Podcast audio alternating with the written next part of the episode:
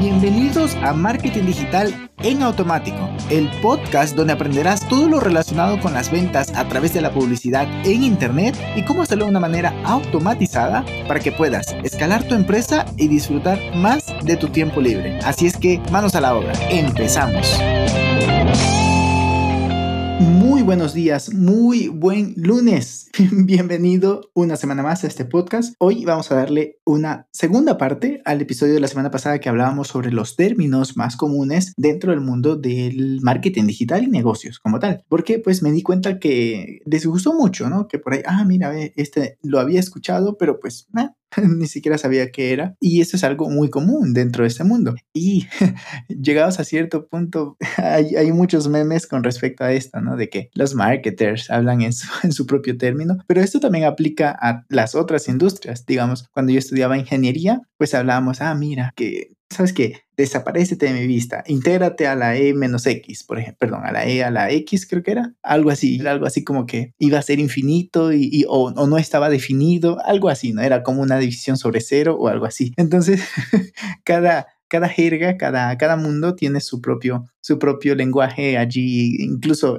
escondido y también divertido. En nuestro caso, pues podemos hacerlo divertido. Pero bueno, basta ya de introducción y vamos directamente con el episodio. Hoy vamos a hablar primero de B2B. B2B, tal como lo vemos en inglés, la mayoría está en inglés, por no decir todos. B2B significa business to business, es decir, es las relaciones, las transacciones que se hacen entre empresas, o sea, de empresa a empresa, es, es, tal cual, ¿no? Y pues esto no está dirigido a usuarios finales, como es obvio, ¿no? Pero también tenemos B2C, que es donde verdaderamente se aplica de empresa a customer. Customer es consumidor, usuario final. Entonces ahí se aplica este término. Y las estrategias, tanto para business to business, o sea, B2B o B2C, son distintas, ¿no? Eh, hablamos igual con personas, por cierto, pero debemos de tener un acercamiento distinto. Lo podríamos hablar en otro podcast, ¿no? Luego tenemos banner. Banner em, son en realidad, bueno, es un término en inglés igualmente, pero lo que queremos hacer apología es que son espacios dentro de un sitio web, desde incluso una red social o una aplicación para mostrar publicidad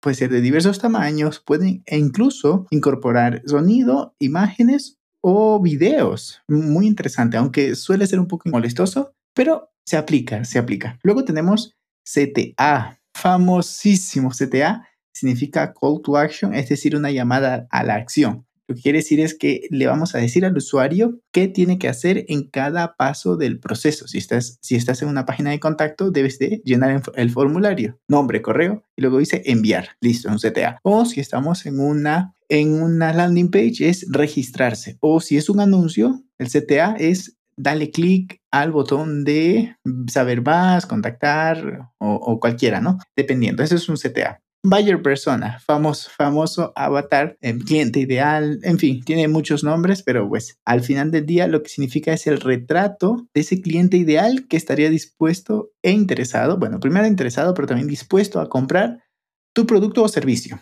Esto puedes profundizar mucho en el episodio 13, donde tengo un episodio hablando completamente del buyer persona, pero creo que puedo hacer un segundo episodio, em, pues un poco más a profundidad de, porque todos vamos cambiando, vamos mejorando y ya ha llovido desde el episodio 13 hasta, hasta el día de hoy. Puedo dar nuevos insights de cómo definir muy bien un buyer persona, es que es la clave. A partir de allí ya puedes pues em, establecer una estrategia de email, un, acercamiento con influencer, eh, si lo que queda mejor es directamente hacer un average o lo que sea, ¿no?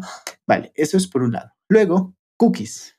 Cookies significa, bueno, es galletas, pero lo que significa que son códigos incrustados en la página web que lo que nos permite es rastrear o seguir al cliente. ¿Con qué objetivo? Primero, por cierto, hay que cumplir las políticas en España. Esto es muy, muy detallista, muy avanzado. Hay que cumplirlo. Y también, bueno, en Latinoamérica para que el cliente acepte que le vamos a instalar ese código en su navegador. Esto, ya les digo, es muy importante. Y luego, por ejemplo, cuando lo aceptan, cuando entran a una página, pero también cuando dicen, ah, mira, hay un link magnet y lo voy a descargar. Perfecto, aceptas la política de dejar tus datos, ya no solo de navegar, sino de dejar tus datos y ya te tengo, valga la redundancia, en mi base de datos para poderte hacer el respectivo lip neutering o incluso también el hecho de que ya acepte las políticas, puedo hacerle un remarketing, ya sea por, mm, por, Google display o por Facebook. Pues allí está la importancia de los cookies. Y tenemos por último en este episodio de hoy engagement.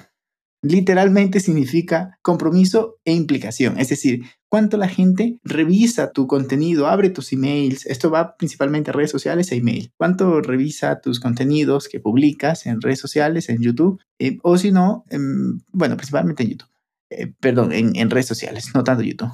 Y eso por un lado, pero también en email, cuánto de la base de datos sí está abriendo los emails y están verdaderamente comprometidos e interesados con tu contenido. Eso es muy importante tenerlo en cuenta. Si no, si tienes un engagement, esto va a depender de cada industria, pero si tienes un engagement muy bajo, quiere decir que has alimentado, has tenido una mala comunicación, por lo cual has alimentado mal tu base de datos, em, o no tenías claro, de plano no tenías claro el buyer persona hay un montón de conclusiones que se puede sacar. O el contenido que estás generando, si tienes la audiencia correcta, pero es aburrido o no conecta. En fin, un montón de cosas. Pero bueno, eso es engagement. Y ya está. Espero que este episodio te haya dado un poquito de luz de ciertos temas de o, términos de marketing digital. Pues nada más, te deseo una excelente semana y nos escuchamos el día miércoles. Chao, chao. Y hasta aquí el episodio de hoy. Sé que esta información va a ser de gran utilidad para tu negocio, por lo que te pido que lo implementes y lo compartas con alguien que sepas que también le va a ayudar.